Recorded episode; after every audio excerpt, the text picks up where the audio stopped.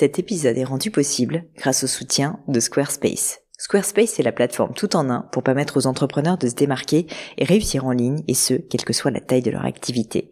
Pourquoi est-ce que j'ai choisi Squarespace comme sponsor du podcast? D'abord parce que je sais qu'ici vous êtes très nombreux à entreprendre, avoir un podcast ou un projet qui nécessite d'être valorisé sur un site web. Et que Squarespace propose des outils vraiment simples d'utilisation pour avoir un site beau, propre et efficace en un minimum de temps. Quelques exemples de fonctionnalités, des templates de sites web personnalisables et adaptatifs pour créer des sites beaux et design en un temps record. L'outil email, le nerf de la guerre pour développer votre activité et communiquer avec vos clients. Ou encore leur outil SEO intégré pour émerger sur Google sans être un produit métier. Alors si vous voulez donner à votre business toutes les chances de se développer, je ne peux que vous recommander d'aller sur le site squarespace.com. En plus, Squarespace vous offre moins 10% sur votre première commande de site web ou de domaine avec le code Pauline. N'hésitez pas et rendez-vous sur squarespace.com, code Pauline.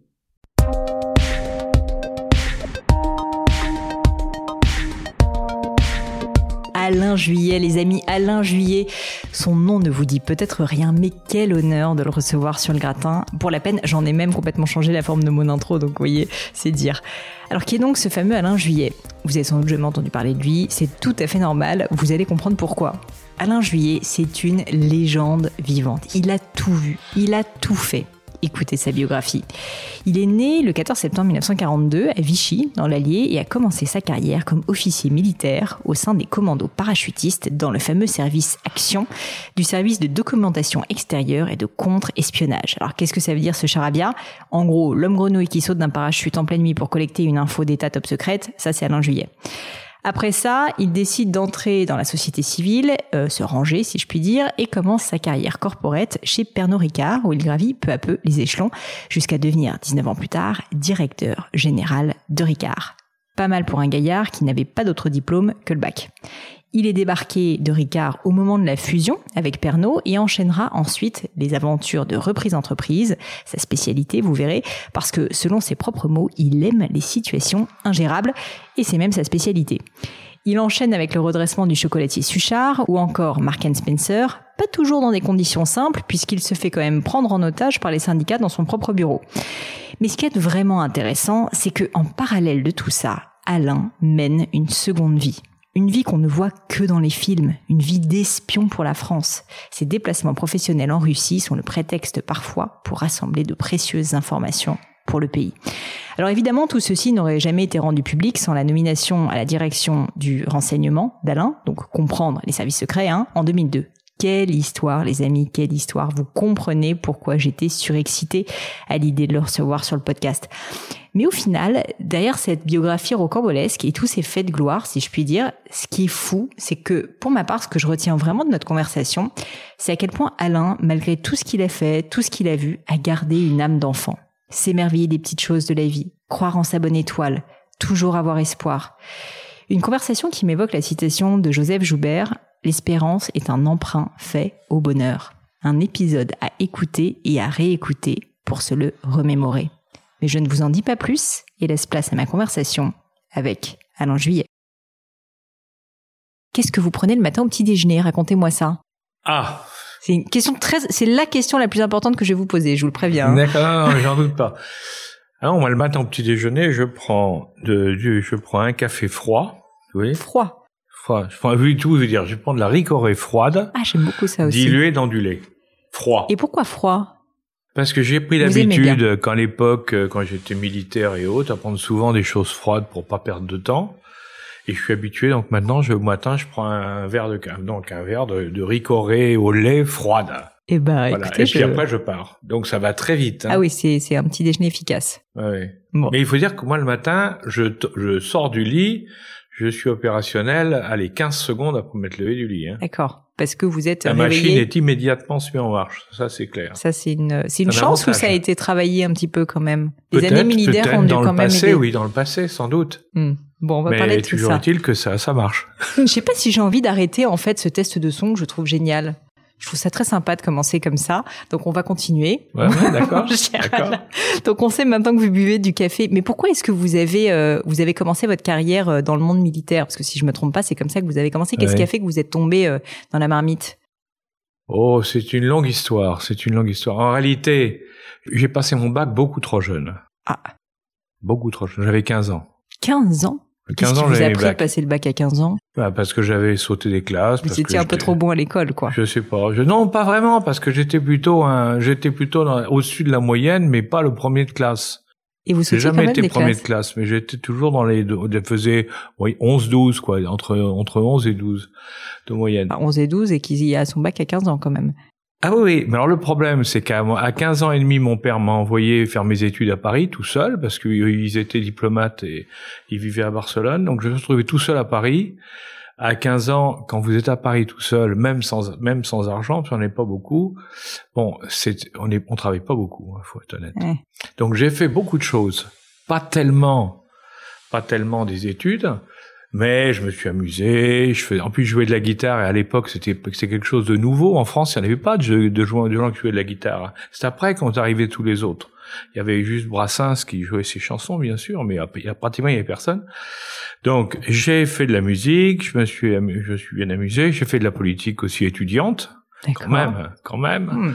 Hein j'ai quitté Paris je- au bout d'un an parce que je me suis rendu compte que je faisais rien du tout. J'ai été à Aix-en-Provence, ça a été pire parce qu'Aix-en-Provence Ah c'était bah vraiment une ville d'étudiants. Donc vous aviez absolument pas envie de bosser. J'avais pas envie de bosser, mais j'étais, j'étais quand même. Alors par contre, j'étais dans les corpos, à la corpo de droit, à la corpo de lettres. Enfin, je faisais plein de trucs. Hmm.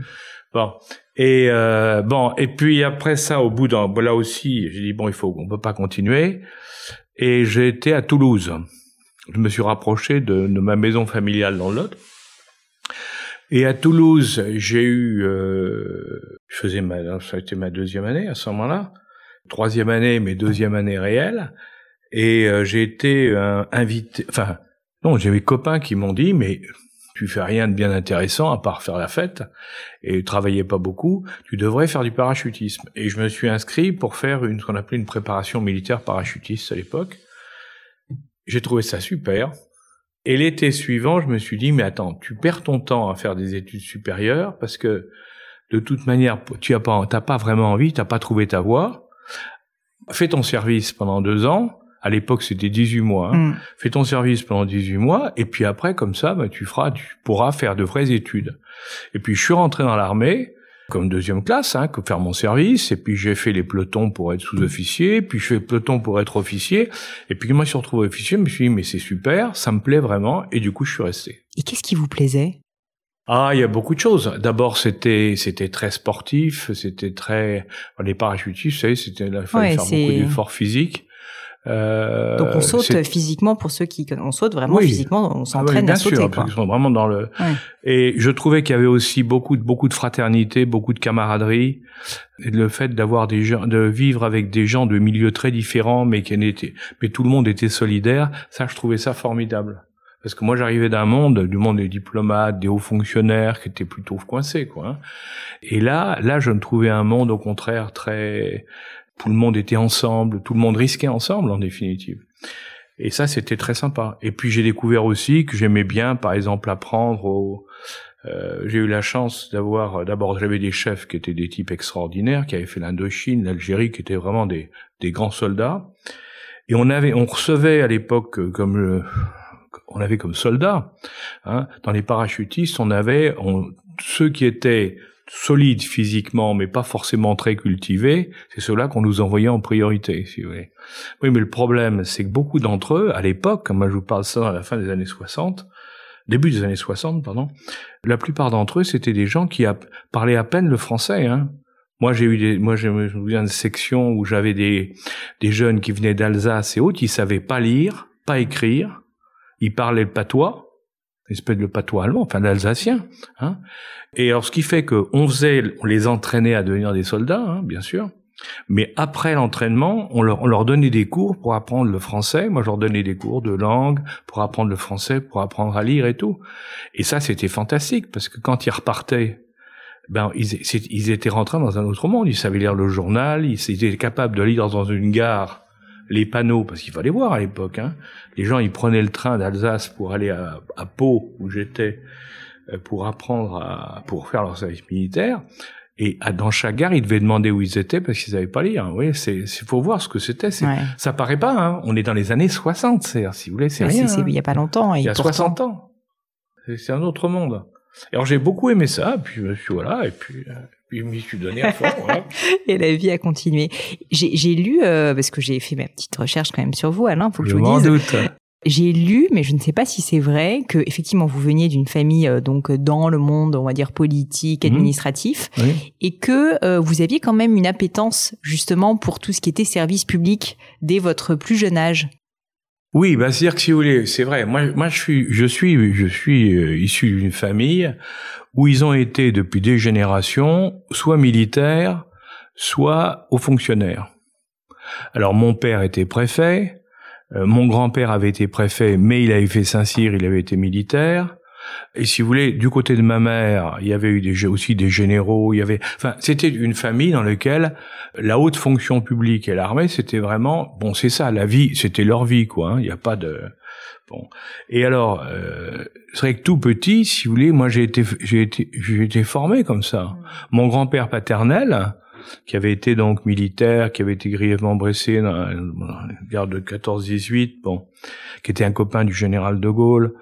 Lui était avait été grièvement blessé, il était, et après il était devenu préfet, après il avait pris sa retraite, mais c'était quelqu'un qui nous qui était extrêmement rigoureux et, nous apprenait tout petit on a, il y avait des choses qu'on était c'était il y avait le côté le service du pays la France euh, enfin il y avait plein de choses quoi hein. Et en définitive, depuis tout petit, j'ai été baigné là-dedans. Alors évidemment, quand je je, moi, je voulais, je, très vite, je me suis dit, bon, je, je, je vais faire l'armée parce que c'était dans la logique de la famille. Hein, je vais faire l'armée et puis, euh, et puis comme tous les autres. Mais à l'époque, c'était, quand j'y pense maintenant, moi, je voulais faire l'armée parce que je me disais, je vais essayer de me couvrir de gloire, plus décoré que mon grand-père. Ah c'était difficile. Hein.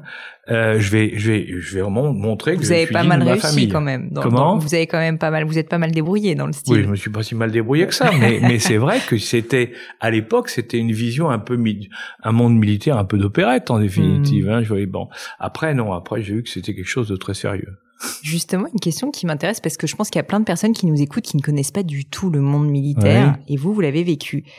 Qu'est-ce qui a été très différent de ce à quoi vous vous attendiez? Par rapport à ce monde d'opérette C'est quoi la réalité?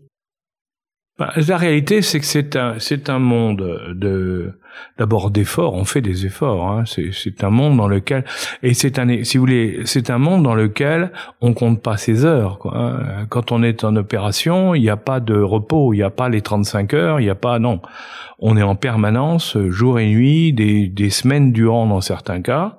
Hein. Il y a le sens de la mission, c'est-à-dire le, le, militaire, il apprend très vite et on lui apprend à, à l'importance de la mission. On doit tout donner pour la mission, y compris sa vie. Hein, donc c'est c'est quand même quelque chose de très sérieux. Il y a cette solidarité entre tout le monde. Les plus solides aident les plus faibles. Ça, dans l'armée, c'est permanent. le les plus les plus malins ou les meilleurs experts dans un domaine eh ben dans ce domaine-là, c'est eux qui vont aider les autres et qui vont les faire avancer. Il y a, il y a toute une, c'est une communauté extrêmement solidaire, si vous voulez, et dans lequel les mauvais coups, les mauvais coups n'existent pas parce que c'est, on est dans une, vous savez, le, le monde militaire, c'est un monde dans lequel, on, comme on est confronté à une réalité terrible, en définitive, on est obligé d'être vrai. Celui qui a peur, il a peur. Celui qui s'y tient mal, il s'y tient mal. Il n'y a pas d'échappatoire. On peut pas se camoufler par le verbe, si vous voulez. Aujourd'hui, on est dans un monde de verbes. On manie le verbe et puis voilà. Hein on fait de l'image, comme on dit. Là, c'est pas l'image. Là, on est dans la vie, la vraie vie. Et donc, c'est vrai que c'est à la fois enthousiasmant parce que ça, on se trouve dans quelque chose qui est très fort et on ça crée des liens extrêmement forts avec les autres, de partager certaines choses avec d'autres, c'est extrêmement fort. Et d'un autre côté, c'est vrai qu'on est un peu isolé parce que tous ces codes, toutes ces habitudes, tout ce système fait que on est un peu marginaux par rapport au reste. Ça c'est vrai aussi. On est presque entre nous, si vous voulez. Ça c'est un problème d'ailleurs, c'est qu'il faut justement ce qui a changé après, heureusement, c'est qu'il faut que l'armée fasse partie de la nation, quoi, avec tout le monde. Bien sûr. Est-ce que euh, il y aurait un souvenir que vous pourriez euh, m'évoquer, euh, me raconter, qui vous a particulièrement marqué peut-être de cette époque. Vous me parliez de peur, euh, d'émotions fortes, euh, un souvenir justement dans le vrai, dans cette vraie vie dont vous nous parlez, pour qu'on comprenne justement concrètement qu'est-ce que ça peut signifier. ben, oh, il y a, y a beaucoup de choses. Hein. Qui peuvent être dites. Oui, il y a beaucoup de choses. Alors, je, ben, si vous voulez, euh, ben, une chose toute bête, euh, toute bête, mais vous savez quand euh, quand vous êtes, par exemple, euh, vous êtes, en, vous allez faire une une, opéra, une, une opération, vous allez sauter en parachute. Bon, c'est banal de sauter en parachute, mais quand vous sautez en parachute par nuit noire, avec quelques hommes derrière vous, qu'on voit rien, on voit pas le sol, on voit rien, et que c'est dans une zone qui est euh, pas forcément très tranquille. D'abord, il y a l'être, humain, il a quand même, il hésite toujours avant, avant d'y aller. Et d'un autre côté, la responsabilité que vous avez avec des gens avec vous, c'est que non seulement vous devez pas hésiter, mais vous devez les entraîner. Donc, si vous voulez, et c'est des moments euh, où effectivement, il y a, il y a des moments où on, se dit, on est, on est dans autre chose, quoi. Hein. Ouais, vous disiez, ben, moi j'ai un souvenir de pour ce, il faut il faut avoir fait du parachute pour ça, pour savoir de nuit par exemple. Mais quand vous voyez dans, dans l'avion et euh, la porte est ouverte, le, vous avez le, le, largueur qui est qui est éclairé par la lampe qui est rouge. Donc il y a un, visage un peu rouge, vous voyez. C'est tout ce qu'on voit dans l'obscurité. On voit la lampe et le, la tête du gars. Et puis euh, bon ben il y a la lampe verte et là il va qu'on faut sauter. Bon, c'est vrai qu'on a l'impression de quitter un monde de sécurité pour entrer dans l'inconnu. Et, et, ça, c'est quelque chose de très fort, si vous voulez. Dans certaines conditions, bien sûr. Si c'est pour un truc d'entraînement, euh, c'est pas un problème. Mais si vous, si c'est, euh, si vous, si vous sautez, euh, par exemple, dans une zone où là vous savez que vous risquez, vous risquez vraiment très très gros si on vous prend, c'est quelque chose. Vous voyez? Par exemple, mais c'est un exemple. Hein, il y en a plein, hein, il y en a plein de choses. Et mais, d'un autre côté, il y avait aussi le fait que dans moi mes souvenirs, dans mes souvenirs, si vous voulez, j'ai aussi, je vous le disais tout à l'heure, j'ai eu la chance d'avoir d'être avec des, des hommes absolument d'exception. Hein. J'ai eu, moi, j'ai eu l'honneur, je le dis, l'honneur d'avoir, d'un moment de ma vie, d'avoir euh, euh, Bijard comme patron, le général Bijard. Bon, c'était un type extraordinaire, avec un charisme, avec une une capacité d'entraînement qui était quelque chose de fantastique. Bon, c'est vrai vous voyez des gens comme ça, il y en a d'autres. Hein, euh, moi, je me peux pas. Bien sûr, c'est des noms que personne, plus personne ne connaît. Hein, mais euh, des gens qui avaient fait des choses extraordinaires.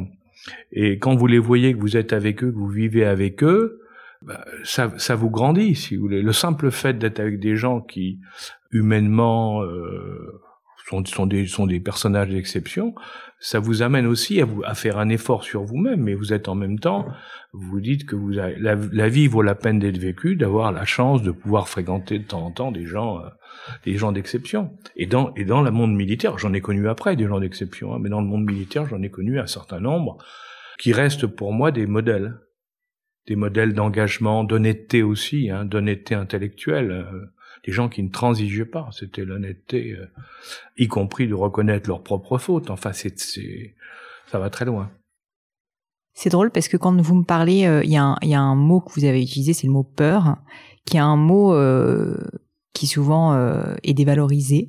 Et en fait, la peur, elle peut être aussi positive. Et je pense que à l'heure actuelle, on vit beaucoup dans des climats de peur, alors même que finalement, euh, ben, par rapport à ce que vous me décrivez, clairement, euh, on est dans une situation qui Mais est, pas, oui, c'est ça, c'est pas la peur.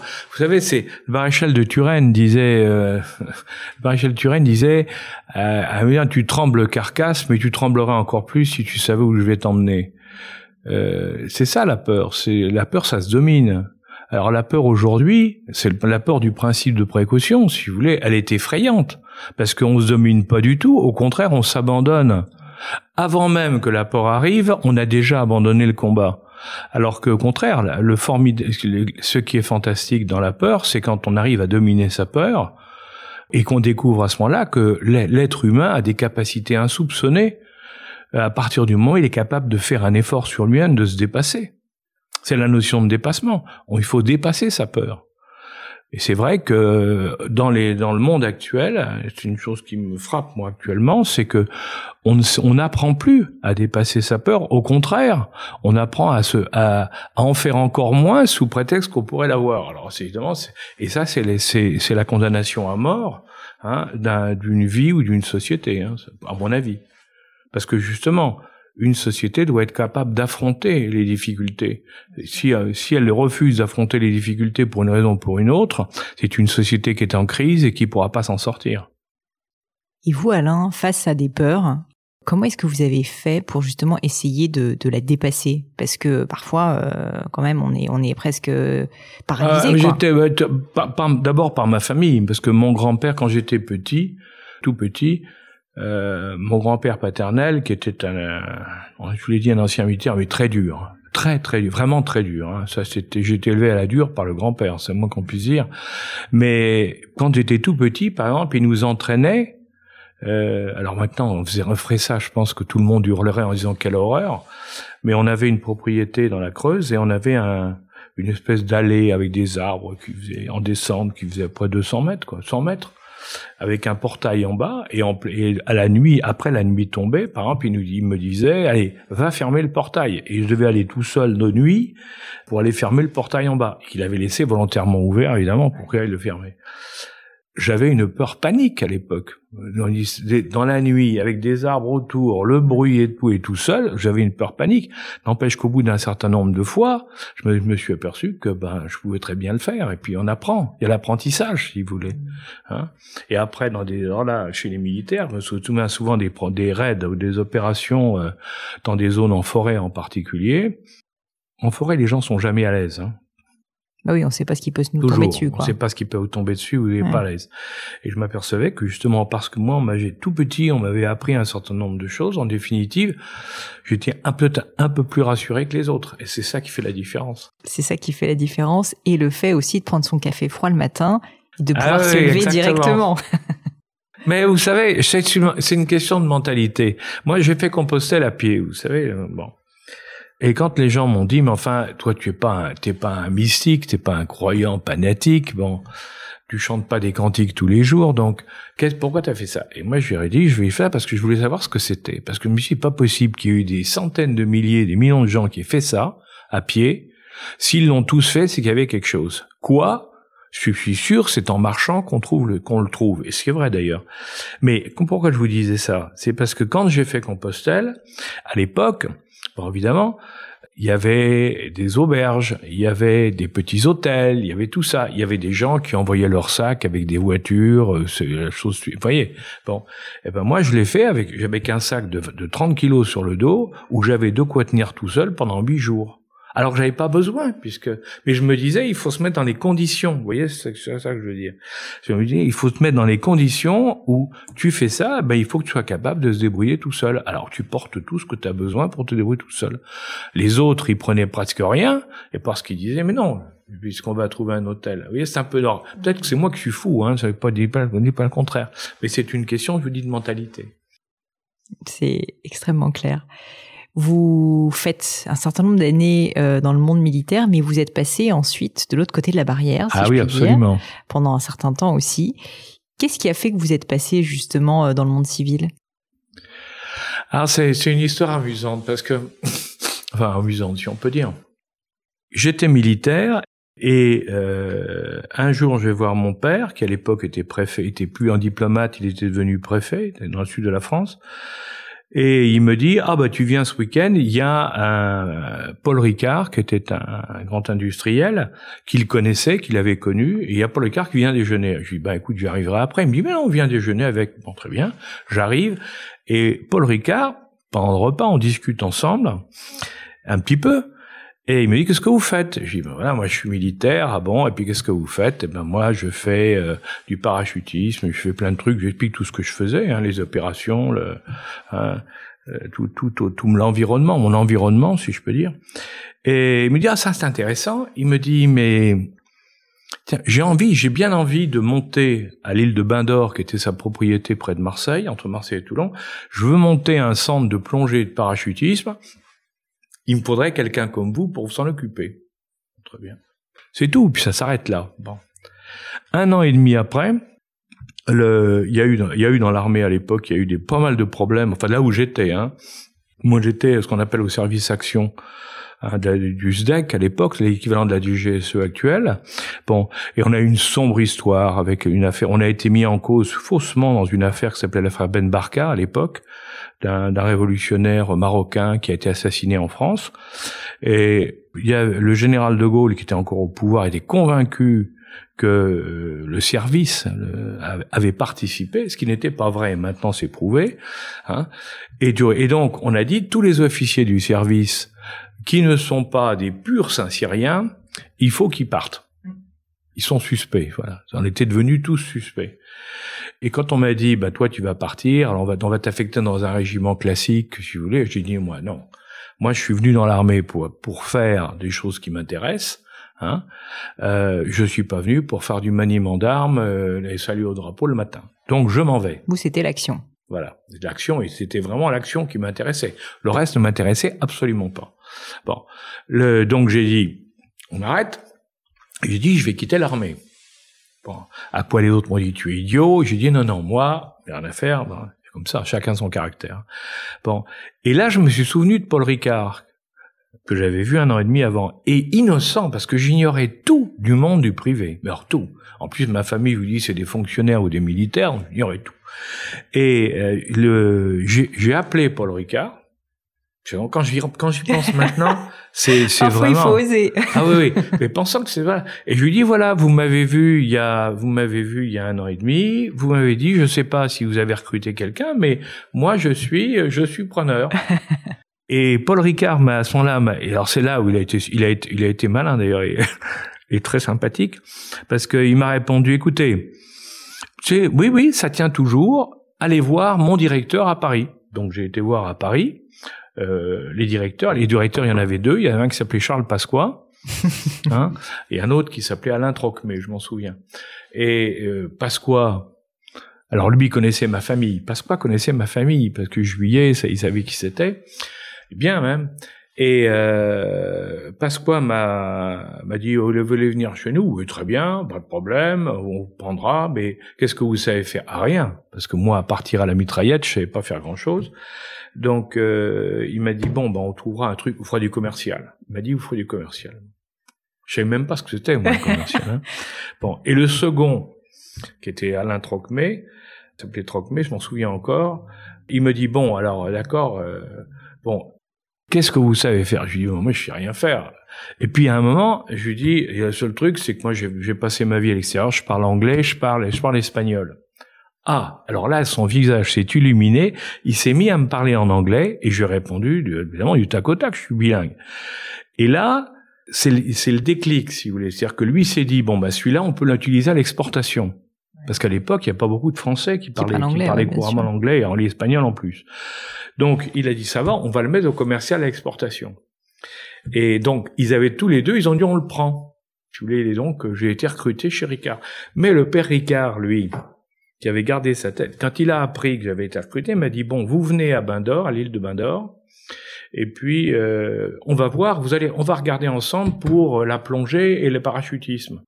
Il n'avait pas perdu la tête. Là, il a perdu la tête. Donc, je me suis retrouvé à Bindor, et là, toujours l'histoire, j'ai été, euh, j'ai eu arrivé, il y avait du Mistral.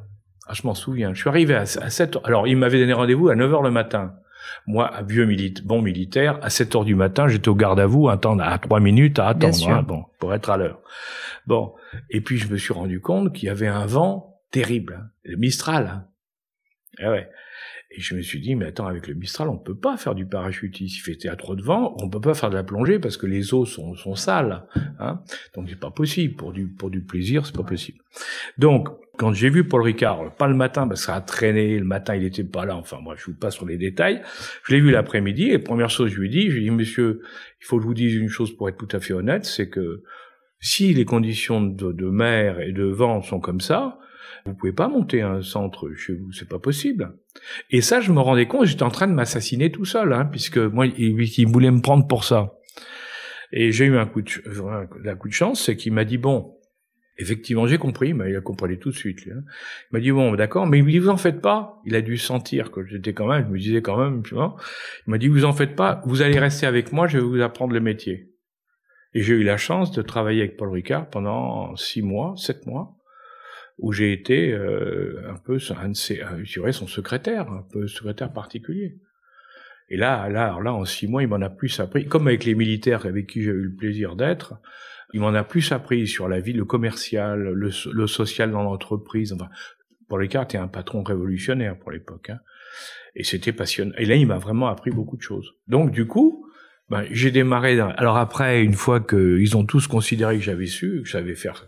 Puis chez Ricard, on faisait tout. Hein. On faisait, on faisait le on, faisait, on apprenait tous les métiers. Hein. À la chaîne, on travaillait à la chaîne. Le garçon, euh, on faisait les livraisons, on faisait tout. Hein, pendant cadre ou pas cadre. Hein. Tout le monde passait par. Euh, par une formation complète. Moi, j'avais eu la chance d'avoir Paul Ricard d'abord, j'ai eu la formation générale après, et puis ensuite, ils m'ont dit, maintenant, tu prends, tu prends ta valise et tu vas faire de l'export. Hein. Et j'ai commencé à tourner en Afrique, hein, partout, c'était, c'était génial. C'est ça, vous avez fait ça pendant des années, euh, tout, quasiment tous les pays du monde, quoi. Ah, enfin... Paul Ricard, oui. Ben, Ricard, j'ai fait, c'est marrant, Ricard, parce que j'ai fait 19 ans chez Ricard, ce qui est hein, quand même. Hein. Ouais. 19 ans, je suis rentré, donc, euh, inspecteur export, enfin du moins après le passage de la formation de départ. Hein. J'étais inspecteur export et j'ai terminé directeur général du groupe, de, du groupe Ricard. Donc j'ai fait vraiment tous les échelons de l'entreprise, tous, un par un. C'est une belle aventure, formidable aventure. J'ai énormément appris et j'ai beaucoup aimé. Où là, j'ai en plus et au fur et à mesure, je mélangeais, si vous voulez, ce que j'avais appris sur la gestion des hommes dans l'armée, ce que j'avais appris sur le plan technique un peu partout, mon expérience personnelle. Bon, ce qui c'était passionnant. J'ai passé, moi, pour moi, ça a été une époque de ma vie euh, dure parce qu'on travaillait énormément. Hein. Là, on l'a aussi, il avait pas d'horaire, hein. mais c'était fantastique. Une fois encore, on en revient au fait que ne pas beaucoup dormir, ça a peut-être été un avantage. Ah oui, moi je, je crois, oui, ça je pense. Vous dormez combien de combien d'heures par nuit? Ah maintenant, je dors beaucoup, je dors 6 heures, mais avant, beaucoup. avant je dormais 4-5 heures. Donc je lisais beaucoup. Si je si j'avais à me caractériser, je dirais que je lis beaucoup. Eh ben, quand euh, vous avez rencontré euh, Paul Ricard, vous m'avez dit, euh, il m'a tout appris, il m'a appris plein de choses. Est-ce que vous avez souvenir de quelques éléments marquants justement qui vous a appris quelques enseignements? Qu'est-ce que qu'est-ce qui vous a touché? Qu'est-ce que vous avez découvert à cette époque? Ah oui, une petite histoire amusante sur Paul Ricard. C'était ça, c'était quand euh, plus tard après, quand je suis devenu euh, directeur de de filiale, on a monté une filiale étrangère, puis après directeur de la région pilote qui était Marseille et qui était à côté de sa de sa propre maison. Et souvent, j'allais dîner avec lui. On dînait tous les deux. Et il me passait plein de choses, il me faisait lire plein de choses, il m'expliquait plein de trucs. Et un truc que j'ai découvert avec lui, c'était quand on, il parlait très bien en public, il parlait, puis il improvisait, c'était formidable. Bon. Et euh, un jour, j'étais, j'étais, alors il, réunissait le personnel, moi j'étais à côté, j'écoutais. Bon, et je le vois, il arrive, il arrive, il avait une feuille de papier, il dit, euh, et il nous, il dit, vous savez. Euh, j'ai beaucoup réfléchi, j'ai beaucoup réfléchi, j'ai préparé, je vais vous lire un texte que j'ai fait, et puis il s'arrête, il dit, puis non, puis je vais pas vous dire un texte, je vais vous parler avec mon cœur, je vais vous dire ce que je pense. Et puis il prend son truc, il, il prend, il en fait une boule de papier et il la jette. Et il fait un très bon discours. Et moi, je veux prendre le papier. Sur le papier, il y avait rien. Alors, ça m'avait frappé parce que je me suis dit, attends, euh, c'est du cinéma ce qu'il fait.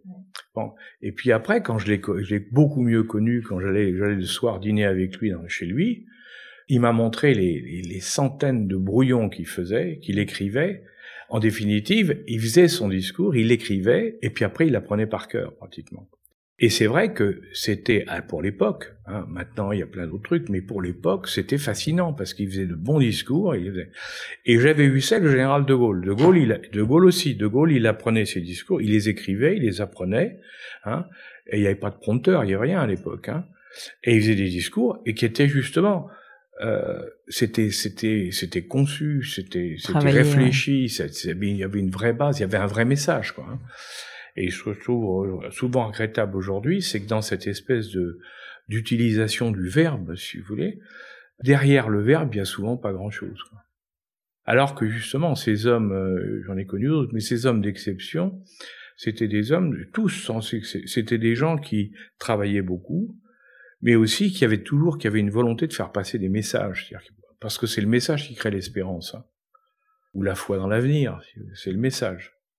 C'est pas la, c'est pas le verbe. Le verbe, on se noie dans le verbe. Alors que quand vous avez un vrai message qui passe, que les gens le reçoivent et le ressentent, alors ça les motive et ça les, ça les encourage à, à croire à la suite. Bien sûr. Et ça, c'est quelque chose qu'on peut appliquer aussi au monde de l'entreprise? Bien sûr. Bien sûr, au monde de l'entreprise. Vous savez, mais on peut l'attribuer même aussi aux États. Hein. Si, si les, en France, si les gens se posent tant de questions, c'est qu'ils n'ont pas d'avenir. Ils voient pas leur avenir. Je me souviens quand Kennedy euh, aux États-Unis, Kennedy a été un personnage à l'époque adulé. Maintenant, on comprend qu'il était beaucoup moins brillant qu'il l'était vrai, qu'on le croyait. Mais Kennedy, il a fait une chose extraordinaire. Quand les gens maintenant oublient J'y pense parce qu'on a vu l'anniversaire de Gagarine, c'est de la semaine dernière. Quand les Russes ont envoyé un type dans l'espace, le Gagarine dans l'espace, premier homme dans l'espace. Pour les Américains, on se rend pas compte aujourd'hui, mais ça a été une humiliation absolue. Parce que l'Amérique, qui se voulait la première et la plus grande puissance du monde, voyait des pays contre lesquels tous les avec lesquels tous les opposaient. Hein, L'Empire communiste, hein, l'Union soviétique, c'était vraiment l'opposé l'opposition totale, ben, les soviétiques avaient réussi à mettre un type dans l'espace et eux, les Américains, ils avaient envoyé une fusée avec un pamplemousse qui s'appelait Vanguard et en plus, elle avait explosé en vol. Donc, c'était la honte, l'humiliation. Et le coup de génie, et c'est là où on revient, le coup de génie de Kennedy, ça a été quoi? Ça a été de dire aux Américains, c'est vrai, ils viennent d'envoyer un type dans l'espace, mais nous, dans dix ans, on sera sur la Lune. Et en disant ça, il a mobilisé l'Amérique pendant mmh. dix ans. Il a donné une perspective. Il a donné une perspective. Les gens y ont cru, hein. Et, ils ont, ils se sont dit que c'était formidable, qu'on allait y arriver, et ça a remotivé. Et l'Amérique est un pays pionnier, hein, donc ils se sont remotivés, et ils ont réussi effectivement dix ans après à envoyer trois types là-haut dans des conditions. Alors quand je pense en France avec le principe de précaution, on ne les aurait même pas mis dans la fusée, même pas. C'est vrai qu'ils avaient plus. On les aurait laissés au sol. Ça ah c'est clair. Avec nos idées à nous, on n'aurait pas. Bon, mais les Américains ont pris tous les risques. Les types, ils savaient qu'ils jouaient leur peau, mais l'enjeu était le, le valait. Hein. Bon, et ils sont été sur la lune. Et, je me souviens, bah, comme, tous ceux qui ont vécu, je pense, cette soirée-là, je me souviens cette nuit-là, moi j'étais à l'époque, j'étais patron d'une filiale de Ricard à, Épinay-sur-Seine. Et je me souviens, à deux heures du matin, les types s'étaient posés euh, dans la soirée, pas pour les Français. Hein. Bon, ils étaient sur la Lune, ils n'avaient pas encore marché. Ils étaient déjà posés, et il était deux heures du matin ou une heure du matin. On avait, on, avait vu les premières images depuis la, depuis euh, leur, leur véhicule, enfin du moins leur véhicule, leur fusée, et le, je me souviens, je suis sorti dans la rue et je me suis rendu compte, c'est la seule fois où j'ai vu ça, toutes les lumières étaient allumées, il y avait plein de gens dans la rue et tout le monde regardait en l'air. Et je me suis dit, tu es en train de vivre quelque chose qui est exceptionnel. Quoi. Parce que quand Colomb a découvert l'Amérique, personne n'a rien, rien su. Hein. Là, c'était en direct. Incroyable. Et, et ça, c'était extraordinaire. Mais juste, et là, et là, l'Amérique, là, je peux vous dire, ce jour-là, le monde entier a dit, l'Amérique, c'est vraiment les plus forts alors que dix ans avant, ils étaient à la ramasse. Donc c'est ça qui est, je crois que c'est, et souvent, moi je vois dans les entreprises, alors là j'en ai dirigé un certain nombre, et puis surtout, par le sort a voulu, ou le sort, ou je sais pas, mais enfin tu aurais dit que beaucoup d'entreprises que j'ai dirigées, c'est des entreprises à redresser. C'est-à-dire que moi, j'ai jamais eu, d'abord je m'ennuie quand c'est un truc à gérer à tous les jours, ça m'amuse pas. Hein, donc moi j'aime bien les, des vrais problèmes. Hein. c'est clair, hein, je change pas. Hein. Et, et donc, j'ai eu plusieurs entreprises à redresser. C'était laquelle, je suis désolée, la plus coriace? Ah, il y en a eu de durs. Hein. J'ai eu, euh, j'ai redressé facilement euh, Jacob Suchard, Suchard en France, hein, parce que ça c'était, oui, il fallait une organisation, une motivation et une bonne équipe. J'ai eu la chance de, de, recruter, souvent ça a été le cas, mais j'ai eu vraiment de, de, formidables collaborateurs et collaboratrices. Hein à ces charges, j'avais eu comme directrice du marketing, j'ai eu une, femme qui était une jeune femme, tout à fait remarquable, qui, qui est terminée directrice générale de Coca-Cola Europe. Hein. Dominique Renich, qui était une fille fantastique. Hein. Bon, je lui garantis qu'elle valait mille fois la plupart des hommes qui étaient autour. Hein. C'était quelque chose. Hein. Bon, eh bien, c'est vrai quand vous avez une équipe de gens qui sont tous des, des, des vedettes dans leur domaine, hein, ben, ben, quand vous arrivez à les piloter, à les coordonner pour que ça marche, ouais. Euh, c'est fantastique. Alors là, ça marche, mais c'est extraordinaire. Marcher sur l'eau. Ah oui, exactement. En définitive, après c'est facile. Une fois que vous avez commencé à mettre les, vous avez motivé, vous avez choisi les gens, après c'est facile. Ça se résume un peu à ça finalement. Hein ça se résume un peu à ça finalement. Mais oui, mais oui. Mais sou- souvent les problèmes, vous savez, dans les entreprises, euh, souvent les problèmes viennent du fait que les gens sont coupés les uns des autres, les gens se battent les uns contre les autres. Ah, évidemment, c'est pas bon. Et puis les gens donnent de mauvais exemples. Ça, il faut pas l'oublier non plus. hein. Mais si vous avez des, des cadres supérieurs qui donnent l'exemple, qui s'entendent bien, et que tout le monde est motivé vers un objectif qu'on s'est fixé, ben je vous garantis que dans 99,9% des cas, ça marche. Hein. Ça, c'est clair. Je sais que vous donnez aujourd'hui pas mal de cours, notamment des Oui. cours de gestion de crise et de stratégie. Oui. Et là, euh, tout ce que vous me dites, euh, ça me fait bien penser à de la stratégie. Oui, bien Euh, sûr. Et c'est de la stratégie. et, et je voulais, euh, alors, on peut pas malheureusement faire un cours entier ici, mais euh, peut-être avoir quelques quelques-unes des, des, on va dire des croyances les plus fortes, ou en tout cas des, des voilà des choses en lesquelles vous croyez les plus fort pour aider quelqu'un à construire une stratégie, parce que c'est un mot finalement qui est un peu fourre-tout. Euh, et on se dit bon, euh, voilà, on va se fixer une mission, mais souvent c'est un petit peu pipeau quand même.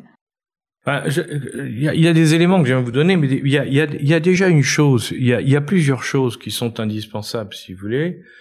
C'est euh, d'abord, il faut bien se connaître et il faut bien connaître ce qu'on a autour ou ce qu'on a en face. C'est-à-dire que il y a un problème au départ qui est essentiel, c'est de savoir comment on est réellement, ce qu'on est réellement.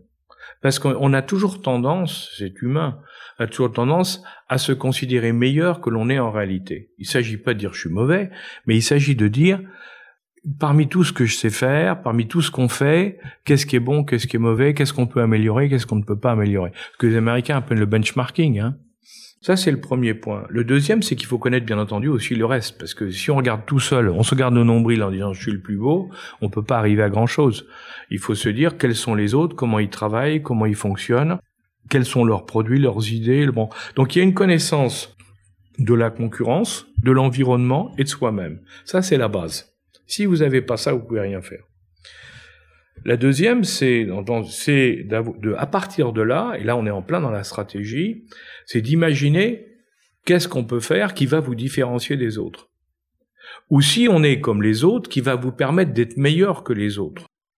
Et dans ce cadre-là, je reviens à ce que je vous disais, il faut avoir une vision à court, moyen et long terme. Pourquoi? Parce que pour motiver les gens, il faut leur donner des étapes. C'est-à-dire, si vous leur dites ce que je disais tout à l'heure, dans dix ans, on sera sur la Lune. Ok. C'est sympa, c'est bien, c'est un bel objectif. Mais pendant dix ans, qu'est-ce qui va se passer? Ils vont pas attendre. Il faut leur dire, voilà, dans un premier temps, on va faire une fusée. Dans un deuxième temps, on l'enverra dans l'espace et on fera des rendez-vous dans l'espace. On va faire un espèce de calendrier, pas forcément précis sur les dates, mais qui vous permet, pour ceux qui sont avec vous, de se dire, voilà, étape à franchir, numéro 1, numéro 2, numéro 3, numéro 4. de voir le 5, progrès. Et oui. C'est, oui, c'est exactement. Exactement. Alors, une fois que vous avez ça, après, il faut qu'il y les, hommes- les hommes et les femmes, ou les femmes et les hommes, qui sont capables de vous, de, mener ça à bien.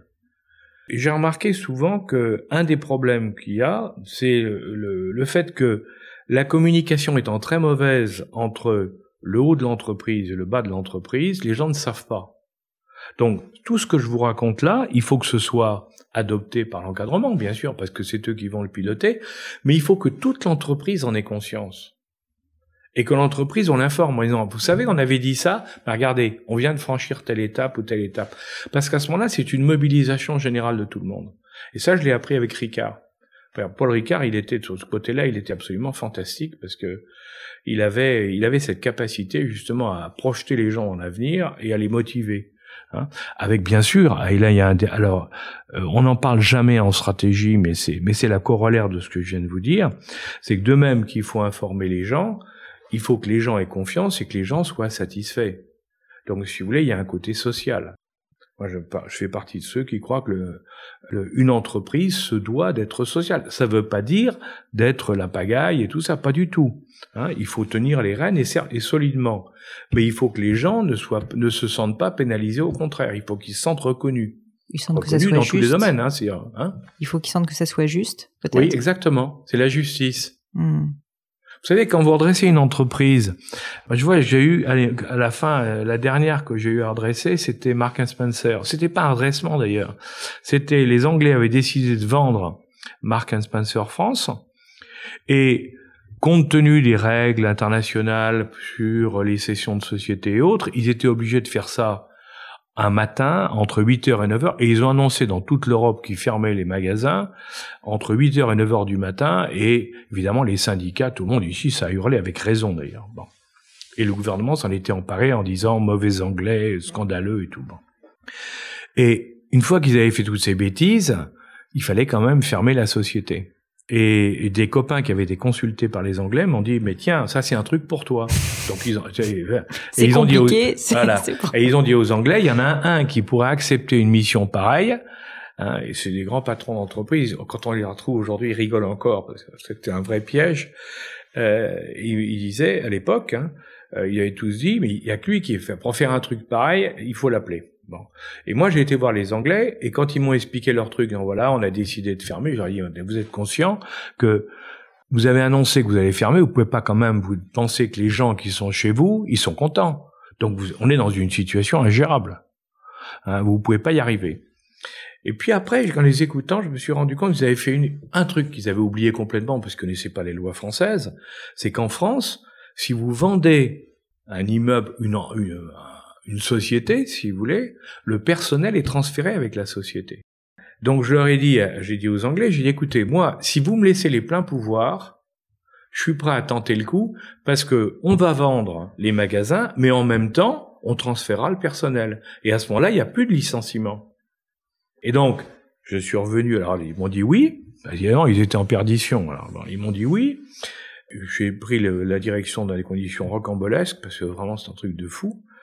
Et tout de suite, j'ai été voir les politiques. Il y avait Martine Aubry, il y avait toute l'équipe qui était au pouvoir à ce moment-là, avec Lionel Jospin comme Premier ministre.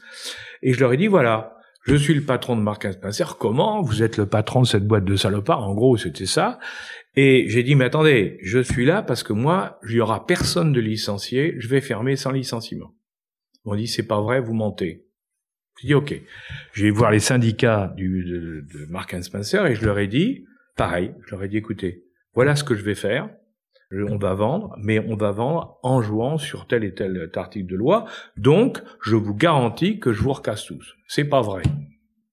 Et en plus, en plus, c'était autant plus, d'autant plus dur pour eux. Mais ça, je, il faut, vous allez comprendre aussi. Hein, ce que je disais sur le plan social, c'est que c'était une entreprise. Il y avait 19 nationalités différentes. Toutes les boîtes anglaises, elles sont très internationales. Hein. Il y avait 19, 19 nationalités, des gens qui venaient de tous les coins du monde et qui se disaient si je perds mon emploi, je n'en retrouverai plus. Donc j'ai tout perdu. Et en plus, c'était une majorité de femmes.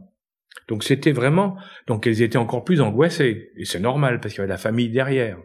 Eh bien, qu'est-ce que j'ai fait? J'ai déroulé ce que je vous ai dit, c'est-à-dire je leur avais dit, je leur ai dit voilà, voilà ce qu'on va faire. Vous me croyez pas Je leur ai dit d'entrée, hein, je leur ai dit je sais que vous me croyez pas. Vous étiez cash quoi. Vous me croyez pas, ah, c'est pas grave, je vais le faire pas, quand même. Mais voilà ce que je vais faire et voilà les étapes. Alors là, vous me croyez pas, mais à la première étape, on se réunira et vous verrez que je l'aurai fait. On verra, on verra. J'ai dit ok, eh ben on verra. Et puis la deuxième étape et la troisième. Et au fur et à mesure que j'ai fait les étapes, alors là, ils ont dit au début, ils ont dit ah mais il dit peut-être la vérité. La deuxième fois, ils ont dit, il, vraiment, il dit la vérité. Troisième fois, ils ont commencé à y croire vraiment. Quatrième fois, il est derrière moi.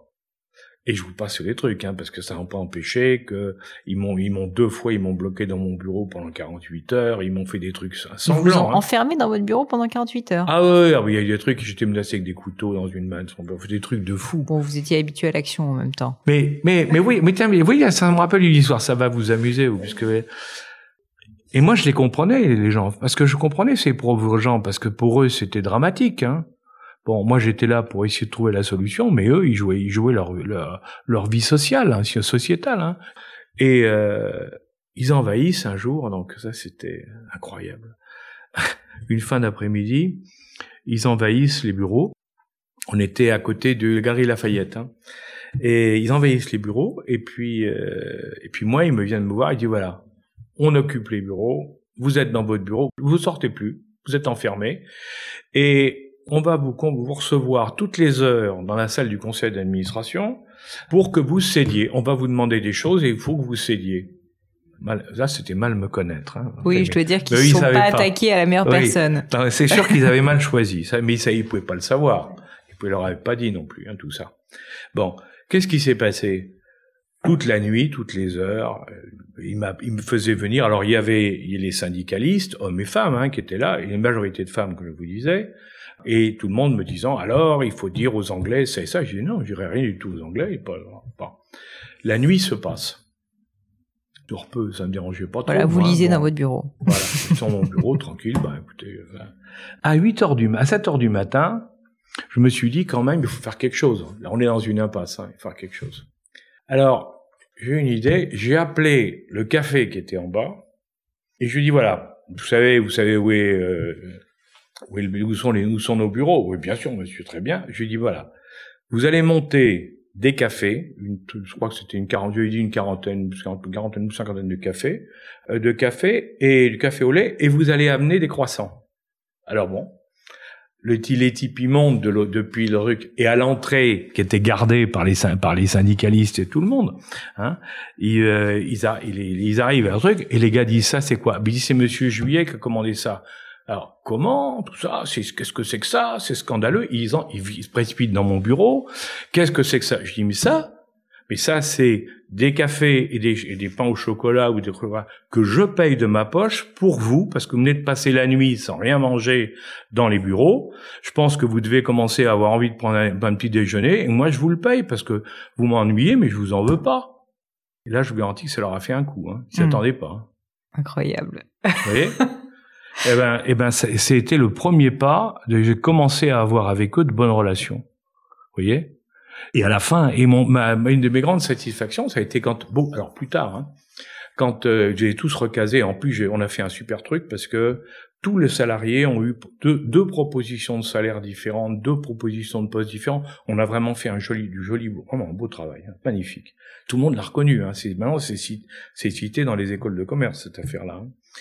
Et ce qui est amusant, c'est que sympa, c'est que plus tard, alors quelques mois plus tard, j'avais deux délégués féminines. J'avais une CGT qui était une dure à cuire, hein, et une autre qui était CFDT. Et euh, alors après, elles elles étaient parties. Un jour, elles sont, venues me voir, toutes les deux, en me disant euh, bon ben on est content parce que ça s'est bien terminé, on a bien négocié, on a c'est bien. Elles étaient contentes toutes les deux. Hein.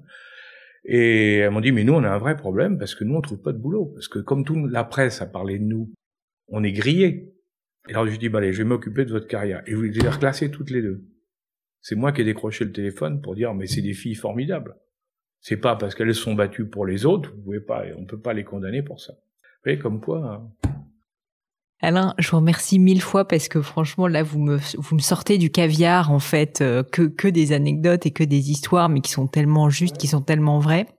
Le temps passe et du coup il faut que je vous pose quand même d'autres questions. Bien sûr, mais bien sûr, Il y en a une quand même que j'ai comme ça sur le bout de la langue depuis un moment parce mmh. que donc on parle un petit peu entre nous, mais vous avez fait tout ça.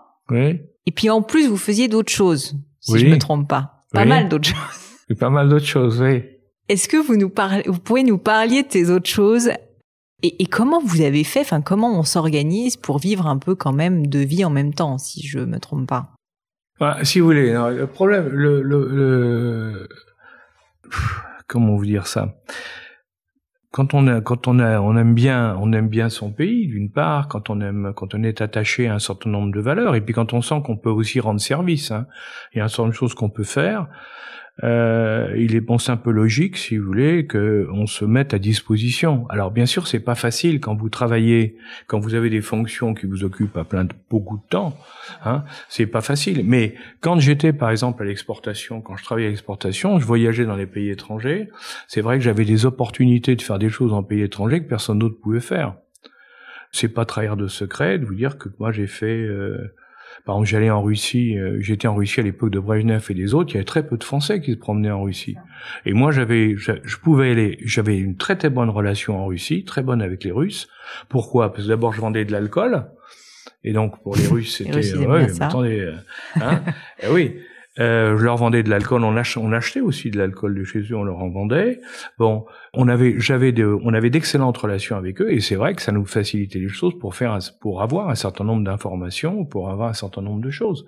C'est marrant d'ailleurs parce que quand ensuite j'ai été nommé directeur du renseignement à la DGSE, alors beaucoup plus tard, enfin quelques années plus tard, c'est à ce moment-là que eux, les Russes m'ont identifié, c'est-à-dire qu'ils ont, ils m'ont dit quand j'étais les voir, alors là officiellement, si vous voulez après, il y en a un qui m'a dit mais mais vous, on vous a déjà vu, vous, ici. Et puis un certain nombre de fois, je dis, bah oui, pendant près de dix ans, je suis venu régulièrement. Et on vous a jamais... Ben, j'ai dit non. Et là, ça les a perturbés quand même. Alors qu'en plus, il ne devait pas être euh, facile à berner quand même. Bah oui, mais ça, mais la preuve, c'est que ça marche. Mais vous savez, c'est, c'est aussi, c'est aussi les choses, il y a des choses, euh, que vous pouvez faire parce que vous êtes dans un environnement. Euh, si, si on est, euh, si vous allez voir dans un pays, si vous êtes, euh, si vous correspondez à des besoins d'un pays donné, euh, si vous amenez des solutions intéressantes, les gens vont vous recevoir et vous apprécier. Donc à partir de ce moment-là, c'est vrai qu'on peut en profiter pour faire durant les heures, les heures euh, non occupées par le travail, on peut faire d'autres choses ça fonctionne très bien. Pour les personnes qui nous écoutent, bon, on reste assez discret, vous et moi, sur tout ça, mais est-ce que vous pourriez nous dire quand même, pour des personnes qui ne connaissent rien au monde du renseignement, concrètement, c'est un peu quoi la vie de quelqu'un qui qui vit bah, euh, la, vie de la vie de, du renseignement, si vous voulez, il faut bien voir que c'est euh, pour la plupart des gens qui travaillent dans le renseignement, c'est pas du tout James Bond, hein, c'est clair. James Bond, si vous voulez, c'est ça, c'est un truc euh, bon, c'est amusant, hein, c'est sympa, mais mais c'est pas ça. En réalité, c'est la, la recherche et l'accumulation de renseignements, de petits renseignements, de petites informations qui, mis bout à bout, vont vous permettre de comprendre les choses. Et à partir du moment où vous aurez justement acquis ces informations, que vous aurez réfléchi, que les meilleurs spécialistes parmi vous, ceux qui ont le plus d'expérience, en croisant tout ça, vont dire mais là il y a probablement quelque chose où il faut. En définitive, on arrive à construire là ce qui est le plus proche possible de la réalité. Parce que le renseignement, c'est ça. C'est un, métier de journaliste, en définitive. Oui, c'est un métier de journaliste, mais c'est un métier de journaliste dans lequel on va aller vers beaucoup de choses qui ne sortent pas. Le journaliste aussi, un journaliste d'investigation, il va chercher des choses qu'on ne sait pas. Mais là, dans le renseignement, vous allez chercher des choses que beaucoup de choses qu'on ne peut pas savoir normalement. Il va falloir franchir certains, certaines limites, certains euh, à savoir où aller chercher pour trouver les réponses. Mais moi, pour moi, un journaliste d'investigation peut parfaitement être un agent de renseignement et réciproquement d'ailleurs. Ah ça, je suis, je je l'affirme oui fort. Je le dis souvent à des amis journalistes. Je leur dis, on fait le même, on a fait le même métier. Hein. On fait le même métier. J'ai une question quand même qui me taraude que je suis obligée de vous poser. Alors vous, c'était peut-être particulier parce que vous étiez militaire, mais comment est-ce qu'on devient agent de renseignement? À quel moment est-ce qu'en fait euh, ça arrive quoi? Comment ça se passe concrètement? Ah écoutez, ça peut être une volonté. Hein. C'est si vous. On peut postuler. Bien sûr, bien sûr, vous pouvez postuler. Rien exact. Et je vais vous dire. À l'époque où j'étais dans ces affaires-là, bon, c'est vrai qu'il y avait une, une branche, c'était les militaires, et puis une autre, il y avait des fonctionnaires qui étaient, qui faisaient ça, mais c'était pas, les militaires étaient majoritaires. Aujourd'hui, les civils sont majoritaires, et il y a un concours d'entrée, qui est très dur, hein, parce que vous avez euh, vous avez 3000 candidats pour 50 euh, places. Hein. Donc on peut on peut postuler et puis et puis si on est bon, on peut on peut réussir. Moi, je connais, sans, évidemment, je ne voudrais pas les noms, mais hein, j'ai eu des jeunes femmes, j'ai des jeunes femmes comme vous qui sont venues me voir, qui me je voudrais être dans les services de renseignement. Moi, je leur ai donné tous les tuyaux pour qu'elles puissent commencer à, à, à faire ce qu'il fallait. Et il y en a, en tout cas, il y en a, j'en connais au moins deux qui ils sont dedans et qui sont des formidables agentes. Et c'est quoi les top, hein. C'est quoi les qualités euh, je, Du coup, je, je pose la question. Euh, c'est le, c'est le sérieux. Les talents, les... C'est ah bah c'est le sens de la mission. C'est le fait que bon bah il faut réussir sa mission, que, le sérieux, euh, l'honnêteté intellectuelle, très important. L'honnêteté intellectuelle très très importante. Et c'est pas facile. Et puis le travail, parce qu'il faut beaucoup travailler. C'est, c'est, si vous voulez, c'est pas quand on voit, c'est pas uniquement au casino ou en buvant un whisky, un martini, gin que que ça marche. Hein. hein. Si c'était comme, uniquement comme ça, ça serait sympa, mais, mais peut-être un peu trop facile. Bah, surtout que James Bond, en général, il n'a qu'un métier d'une certaine manière en même temps. Oui, exactement, oui, exactement. Alors que bon, il y en a d'autres, c'est plus compliqué. C'est compliqué. Euh, Alain, pour terminer, une dernière question à ce sujet, c'est euh, quand vous êtes euh, devenu donc, enfin, vous avez été mis à la, vous avez été à la tête de. Oui, j'étais directeur du renseignement, numéro 2 du service, oui. Exactement. Euh... Alors c'est là où ça s'est révélé parce que quand j'avais été moi au débat au service action au départ comme officier, comme sous-lieutenant et comme lieutenant, personne ne savait et puis moi j'en parlais pas, on n'en parlait pas et j'en aurais jamais parlé. Mais quand j'ai été nommé directeur du renseignement, les journalistes ont posé la question à Michel Hélio-Marie, qui était à l'époque ministre de la Défense, en disant mais comment ça se fait que vous nommé un chef d'entreprise hein, euh, à ce poste-là? Parce que c'est quand même, il n'y connaît rien. Et elle, elle, elle, a, rigolé. Elle a rigolé. Elle a dit attendez, non, non, on nomme pas un poste comme ça quelqu'un qui n'est pas vraiment du système. Donc c'est là où à ce moment-là tout le monde a compris que et ça m'a posé quelques problèmes auprès de certains de mes de mes amis qui l'ont très mal pris. Ah oui? Ah oui, très mal pris. Bon, ils peuvent le comprendre quand même. Enfin, vous ah non, pouvez pas le raconter. Oui, scandaleux. Comment? Tu tu tu, voilà. bon, c'est pas grave, mais je m'en fiche. Hein. Non, mais c'était. le meilleur, si vous voulez, je vais vous dire, le, celui où j'ai le plus apprécié, c'est quand quand je travaillais, quand j'allais en Union, en Union soviétique à l'époque, j'avais été au départ, les premiers voyages, je les ai faits avec des gens qui étaient proches, et proches du Parti communiste. Hein, pour mes missions, pour Ricard. Hein, donc c'était pas du tout, il y avait pas de. Mais c'est vrai que ça m'a énormément aidé pour la suite. Et quand ils ont découvert que j'avais été, que j'étais au service de renseignement, Là, moi, je me suis dit, ceux-là, ils vont m'en vouloir à mort. Que c'est Eh ben, pas du tout. C'est là où j'ai vraiment, je les ai beaucoup appréciés parce qu'ils m'ont dit, il y en a un qui m'a téléphoné, qui restait un grand ami à moi, un grand monsieur, et qui m'a téléphoné, qui m'a dit, tu nous as bien eu. J'ai dit non, je, je vous ai jamais eu. Parce que j'ai jamais mêlé quoi que ce soit. Il me dit, ça c'est vrai. Je dis, ouais, mais quand même. Il m'a dit quand même. c'est pas mal. Mais c'est ça qui est fou, c'était le point où je voulais en venir, c'est que malgré tout, euh, c'est ce côté, euh, en fait, d'être un peu dans le secret quand mmh, même, oui, et notamment euh, vis-à-vis de personnes proches. Oui. Ça doit quand même être un peu pesant, non? Ou pas tellement? Non, écoutez, moi, moi, la seule personne qui savait que ce que je faisais, c'était ma femme parce qu'elle m'avait connu, elle m'avait vu quand j'étais quand j'étais officier au service d'action. Donc là, elle savait, elle connaissait beaucoup de le système. Mais mes enfants ne le savaient pas et c'était tant mieux pour eux. Hein. Parce que si un jour il y avait un problème, il faut pas mêler la famille. Hein. C'est ça qu'il faut toujours penser, surtout maintenant, si vous voulez, parce que ah, il y a, il y a une époque où quand même on touchait pas à la famille, mais aujourd'hui avec les islamistes par exemple, euh, les islamistes ils vous tuent les femmes et les enfants aussi facile, euh, on le voit, hein, ils hésitent pas. Hein. Donc il faut être très prudent, il faut penser à sa famille, il faut la protéger quand même. Donc le secret, c'est une nécessité dans le cadre de l'action, mais c'est aussi une, une, nécessité au niveau familial pour protéger son environnement. Moi, quand mes enfants, ils ont appris dans le journal, quand j'étais nommé directeur du renseignement, que j'étais là-dedans. Ça devait être quelque chose. Ça a été quelque chose. Ils l'ont pris comment Ils l'ont pris comment? Ah, ils ont été surpris, c'est moins qu'on puisse dire. mais c'est ça, je me après, dis. Puis après, bon, après, alors, bah, chacun après a réagi à son caractère. Mes filles et mon fils ont réagi chacun avec leur caractère. Alain, pour terminer, euh, j'aime bien euh, poser quelques petites questions euh, récurrentes. J'appelle ça le crible du gratin.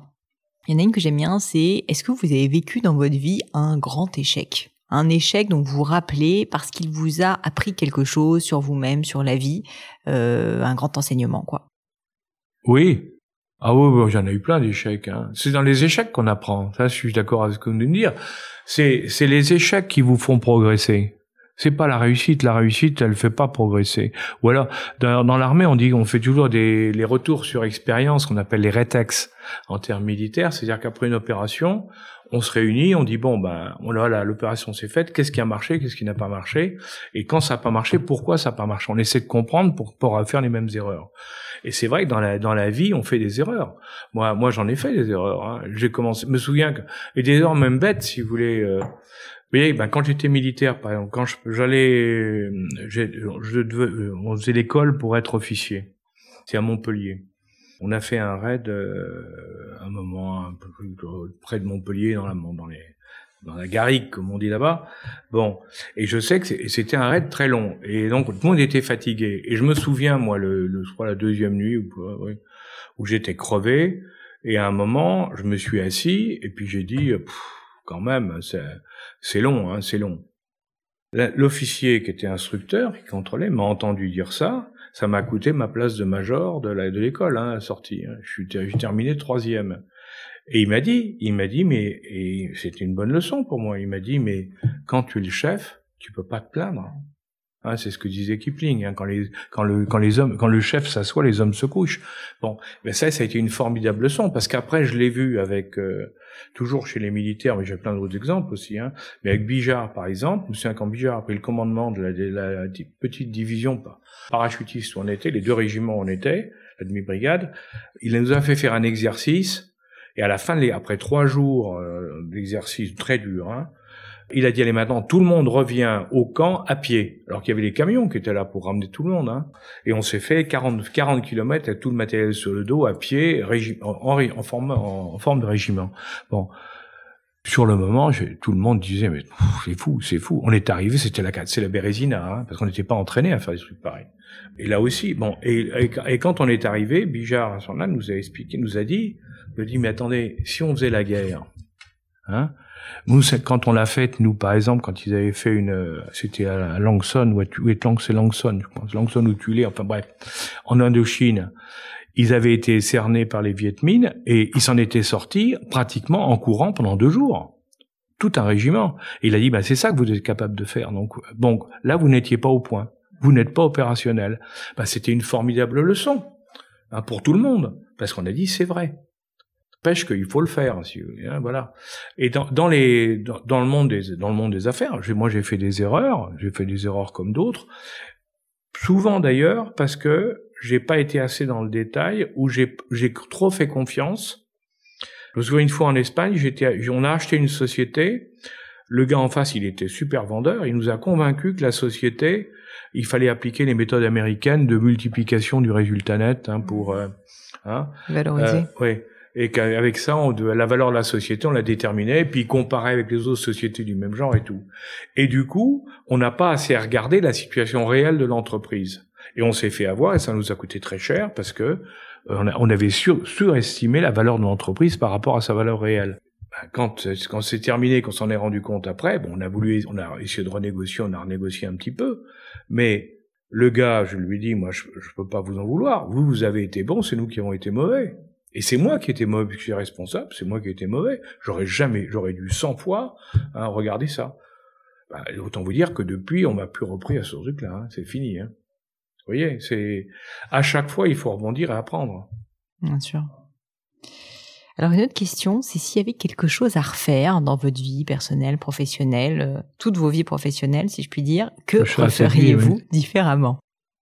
Ah, ça c'est une bonne question, mais bah, à dire vrai, je suis bien ennuyé devant ce genre de questions parce que j'ai fait j'ai fait beaucoup de choses dans ma vie. Hein.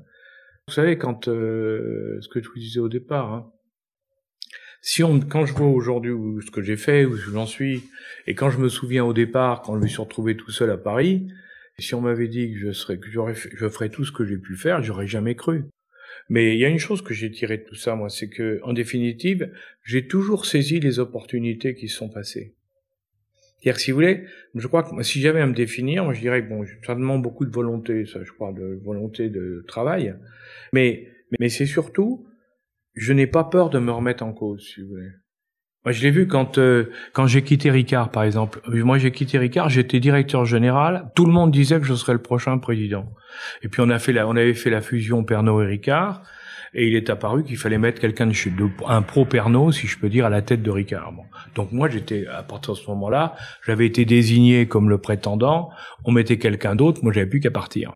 Mais c'est vrai quand après 19 ans, alors vous avez vous avez vraiment réussi tout, hein, et que vous avez de partir, c'est dur, hein, c'est pas. Eh ben moi j'ai passé, allez, j'ai annoncé à ma femme que je m'étais fait débarquer euh, au cinéma. J'ai rien dit avant. J'étais au cinéma le soir. Je suis arrivé à Paris. Bon, j'ai dit bah écoute, on va, je vais partir. Et puis je me suis pas affolé. Deux jours après, je cherche quelque chose. Et j'ai trouvé. Parce que pourquoi? Parce que je me suis remis en cause tout de suite, si vous voulez. Euh, ce qui me frappe moi souvent, c'est que les gens, ils commencent par se lamenter. Mais il faut pas se lamenter. Je me suis fait piéger, j'ai été mauvais, voilà, eh ben très bien. J'en tire les leçons et je recommence. Et, s'il faut, je change. Et en plus, en changeant d'activité, c'est vrai qu'on rebondit. Hein. Quand j'étais, ce que je disais, quand bon, moi j'ai été militaire, bon, j'ai été agent de renseignement, hein, j'ai été, euh, comme on dit, hein, espion, comme on dit aussi. J'ai été euh, chef d'entreprise, j'ai été dans des cabinets d'avocats d'affaires, J'ai été professeur, quand même, hein, professeur, j'ai fait professeur aussi à HEC quand même, j'ai pas... J'en ai, fait des trucs, hein. j'étais à Sciences Po, j'étais, comme on dit, maître de conférence à Sciences Po, enfin j'ai fait tous les trucs, les nappes, tout vous voulez. Bon, j'ai fait plein de trucs. En définitive, quand je regarde, je dis, mais attends, mais comment toi, avec ce que tu as fait comme étude après, tu as eu ton bac très jeune, mais après t'as pas fait grand chose, hein, c'est moins qu'on puisse dire. Pourquoi je m'en suis sorti? Ben Parce que chaque fois, je me suis remis en cause. Et quand j'étais chez Ricard, vous voyez, quand euh, ils m'ont nommé euh, directeur général. Non, d'abord, non, quand ils m'ont nommé directeur du développement, euh, directeur directeur du développement du groupe. Bon, là, je me suis rendu compte que moi, je connaissais bien le commercial, je connaissais bien la gestion des gens, mais que par contre, sur le plan financier, j'étais nul sur les finances. Bon, bah, qu'est-ce que j'ai fait? J'ai demandé trois mois et j'ai fait un MBA à HEC. Là, j'ai fait l'exécutive MBA, comme on dit maintenant. En trois mois, ben, j'ai appris le truc. Mais quand j'étais chez Jacob Suchard ensuite, et qui m'ont nommé directeur euh, général, président du comité pour la France, donc je couvrais toutes les sociétés françaises. C'était pas mal, hein Les cafés, le chocolat, j'avais tout là. Et le, le patron, euh, c'est un Allemand, il était, très bon, très, un grand, grand bonhomme. Hein tout à fait différent de ce que j'avais connu jusque-là, parce que, alors là, le social, il connaissait pas. Lui, c'était les primes. J'ai découvert ce que c'était que les métiers de chasseur de primes, parce que chez lui, il résolvait tout avec de l'argent. Vous étiez, vous disiez, euh, monsieur, il s'appelait Klaus Jacobs, hein, c'était un type génial. Hein. il a fait son, il est parti d'une d'une d'une petite un petit magasin de café à Hambourg, d'une venue numéro 2 mondiale quand même. Oui, hein, c'est Barry Calbo aussi. Oui, c'est ça. Hein. Bon, c'est quand même un personnage étonnant. Ah mais lui, quand on allait voir, on lui disait, vous savez, le collaborateur intel, il va pas du tout. Hein. Il est épuisé parce qu'on travaillait comme des bêtes jour et nuit. Hein. Mais il est épuisé. Il disait, mais augmentez-le. Je dis, mais monsieur, il est en train de perdre sa femme, il est en train, il n'en peut plus et tout. Bah, donnez-lui une prime en plus. Et le plus extraordinaire, c'est que ça marche. Ça m'a laissé rêveur que ça marche. Alors moi qui arrivais du monde du monde social avec Paul Ricard, au contraire, on s'occupe de la famille, on encourage tout le monde et tout. Là, c'est exactement le contraire. N'empêche qu'on apprend énormément. Moi, cet homme, il m'a appris beaucoup. Eh bien, et, lui, il m'a donné aussi une grande chance parce que quand j'ai fait justement, c'est avec quand j'ai, je suis arrivé à un bon, j'avais vraiment réussi le redressement de ma société euh, euh, Suchard en France. Et il m'a dit bon, je vais vous nommer. J'ai dit attendez, avant, il y a un truc dont je rêve. Envoyez-moi à Stanford. Et je me suis remis sur les bancs de l'école. Hein. Donc, vous voyez, de deux fois, je me suis remis sur les bancs de l'école. Après, j'étais, je connais, j'étais oui, Après, vous étiez au top. Après, j'étais au top. Et après, je donnais des cours. Alors là, c'est là où c'est fascinant, si vous voulez et qu'après j'ai donné des cours à des gens alors que moi j'avais pas la qualification au départ. Mais ce qui est fou, c'est qu'il y a beaucoup de personnes, je pense, qui ont peur de sortir des sentiers battus et de ne pas avoir une route euh, toute tracée, voilà. trouver sa voie, quoi. Ouais. Vous, finalement, hop, à chaque fois. Non, il, faut, il faut se remettre en cause. Quelque chose, quelque chose. Bah, moi, je vois, mais ça, ça, peut marcher ou pas marcher. Hein. Les, moi, j'ai eu un moment après avoir été euh, donc chez Jacob Suchard, hein, les j'avais jamais vu les coopératives. Coopératif, c'est un monde à part en France. Hein. C'est les mondes des coopérateurs avec les agriculteurs qui produisent, mais qui sont en même temps les actionnaires. Bon, c'est un monde très compliqué. Mais je voulais connaître. Bon, je me suis lancé et j'ai dit allez, je vais dans un monde coopératif. J'étais à l'Union laitière normande. On parlait d'échec tout à l'heure. J'ai vécu un échec à l'Union laitière normande à la fin parce que j'ai été nommé directeur général. J'étais directeur général adjoint. Hein. J'étais nommé directeur général quand les banques ont supprimé toutes les lignes de crédit. Alors évidemment, c'était mortel pour l'entreprise. Bon, donc moi j'ai passé mon temps à essayer de sauver l'entreprise et je l'ai sauvé. Je l'ai sauvé, mais contre les, les, les administrateurs parce que eux, ils avaient l'impression qu'on les avait spoliés, ce qui était totalement faux, puisque on sauvait l'entreprise, les usines, le personnel, on sauvait tout. Bon, et on l'a fait. Eh bien, ça a été pour moi un échec, c'est que on s'est retrouvé traîné aux tribunaux par euh, la Confédération paysanne, alors qu'on avait vraiment sauvé la boîte et le personnel. Hein. On s'est retrouvé et ça a duré cette histoire pendant près de sept ans hein, entre le, le, tribunal correctionnel puis la cour d'appel. À chaque fois, moi, j'ai eu un, a, on m'a, on m'a dit, vous avez rien, il y a rien contre vous. Je dis oui, vous êtes gentil. Pendant sept ans, j'ai été traîné dans la boue euh, dans le cadre des procès. Hein. Et là, c'était un échec parce que ça veut dire que on avait sauvé l'entreprise. On était tellement concentré là-dessus qu'on n'avait pas fait attention à expliquer aux actionnaires ce qu'on était en train de faire. Donc oui, on était coupable d'une certaine manière, vous.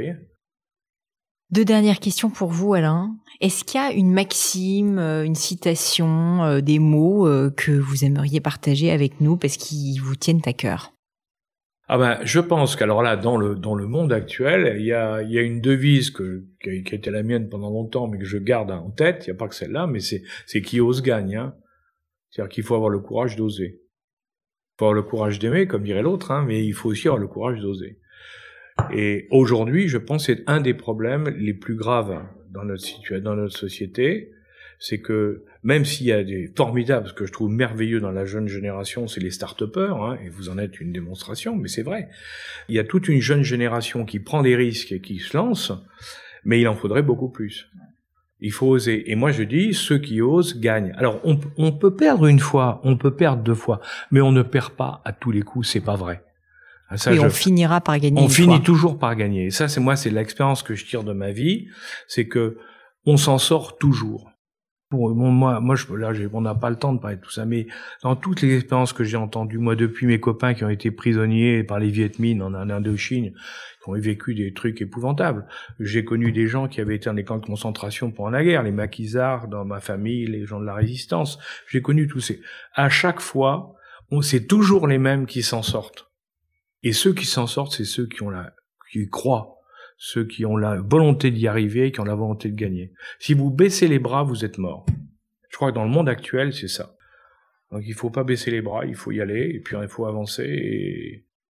C'est très profond ce que vous dites, je trouve, parce que c'est pas uniquement une histoire de volonté, mais ah c'est le fait d'y croire. C'est le fait ah d'y croire. Exactement. C'est pas uniquement la volonté. La volonté, c'est on fait suivre, on dit bah, je vais y arriver, je vais y arriver. Mais encore faut-il avoir quelque chose derrière. Arriver à quoi? Dernière question. Je pense qu'elle va peut-être vous plaire. Moi, c'est une de mes questions préférées. Parce que moi aussi, je lis beaucoup, à mon avis, moins que vous. Mais est-ce qu'il y a un, deux, quelques livres qui ont été vraiment des livres marquants dans votre vie, qui vous ont euh, un peu chamboulé, quoi, et dont vous pourriez euh, me parler? Quand on lit beaucoup, c'est pas une question facile. Le Petit Prince. J'aime beaucoup Saint-Exupéry. Parce que Saint-Exupéry, je trouve, savait raconter des histoires d'hommes sans rentrer dans le roman en définitive. La vie est un roman. Une vie qui est bien vécue, c'est un roman. Et il avait cette, cette capacité de décrire moi. Et alors, et je crois que pourquoi je vous disais le Petit Prince, c'est parce que je pense que l'être humain, il faut qu'il garde son âme d'enfant. Soit que celui qui réussit, celui qui réussit, c'est celui qui est, et justement, c'est un des problèmes qu'on a avec nos élites aujourd'hui, c'est que la plupart d'entre eux, un coucher de soleil, ça les émeut pas, ils en ont rien à faire. Une vision, la camp, euh, je sais pas moi, un, oui, un coucher de soleil, euh, un rayon, un arc-en-ciel, euh, un, un, renard qui traverse la route, des choses qui sont formidables, qui sont la vie en définitive, ils passent à côté. Et je pense qu'il faut garder son âme d'enfant, cette capacité d'émerveillement. Parce qu'à partir du moment où on s'émerveille, alors on est capable de se motiver, on est capable d'être enthousiaste, on est capable d'oublier ses peines pour justement se, se redonner la force d'aller plus loin. donc oui, moi j'adore, j'adore, j'aime beaucoup. Comme disait le petit prince, fais-moi un dessin. Merci mille fois Alain. Merci à vous surtout. Une dernière question quand même. Où est-ce qu'on peut vous retrouver si jamais on veut euh, essayer de suivre vos nombreuses aventures? Oh, partout, hein, partout. Le plus simple, euh, alors peut-être pas vous contacter, vous avez peut-être pas envie. Oui, oui. Ah si, si, si, moi, vous pouvez me contacter, vous toujours, vous pouvez toujours me contacter. Et alors, comment est-ce qu'on vous contacte? Vous êtes sur des réseaux sociaux, vous? J'y suis, mais j'y réponds pas. Je réponds pas. bon, alors suivez Alain sur les réseaux sociaux. Non, non, je vous donnerai. Non, il y a, il y a moi, moi, le mieux pour me joindre, c'est mon mail. C'est mon mail ou mon téléphone. Vous l'avez, mon mail ou mon téléphone. Les réseaux sociaux, je m'y suis inscrit parce qu'il faut être inscrit, mais je m'en occupe pas. Alors ça fait des, ça désespère tout le monde d'ailleurs parce qu'ils me disent mais on vous a envoyé un message. Je dis mais je savais bien que je répondais. je les lis même pas. Merci beaucoup. Et voilà, fini pour aujourd'hui. J'espère que l'épisode vous a plu. Merci d'avoir passé tout ce temps avec moi. Et quelques petites choses avant de vous quitter. D'abord, si vous cherchez les notes de l'épisode avec toutes les références, bah, c'est simple, allez directement sur le blog du podcast. Donc c'est www.le-du6gratin.fr. Vous trouverez normalement toutes les infos dessus. Aussi, si vous souhaitez me contacter pour me poser d'autres questions, que je mettrai d'ailleurs peut-être un jour sur le podcast, ou me proposer de nouveaux invités, ou juste me faire un feedback, me proposer un livre, peu importe à la rigueur, et bien surtout, n'hésitez pas à le faire. J'aime bien répondre j'essaye d'être assez active sur les réseaux sociaux et en particulier sur LinkedIn et sur Instagram qui sont mes deux réseaux sociaux de prédilection. Donc sous le pseudo Pauline Legno, tout attaché, c'est très simple. Dernière chose, un truc qui compte énormément pour moi, et je sais que c'est pénible à faire, mais vraiment ça compte, c'est si vous me laissez une note 5 étoiles ou que vous parlez du podcast autour de vous ou que vous mettez un avis. Et la note 5 étoiles, c'est en particulier sur Apple Podcast, sur iTunes. Pourquoi? Bah, Parce que c'est là qu'il y a plus d'écoute et avoir des notes en fait permet de donner plus de visibilité au podcast. Donc vraiment, vraiment, n'hésitez pas. Et si on est si nombreux à écouter le gratin, euh, à faire partie de cette communauté, bah, c'est grâce à vous et justement à toutes ces personnes. C'est plus de 3000, 4000 personnes qui ont à chaque fois pris le temps de mettre des notes. Donc ça m'aide beaucoup et merci à eux. Comme à chaque fois, vraiment un grand, grand merci de m'avoir écouté jusqu'ici. J'espère que l'épisode vous a plu et je vous dis à très bientôt.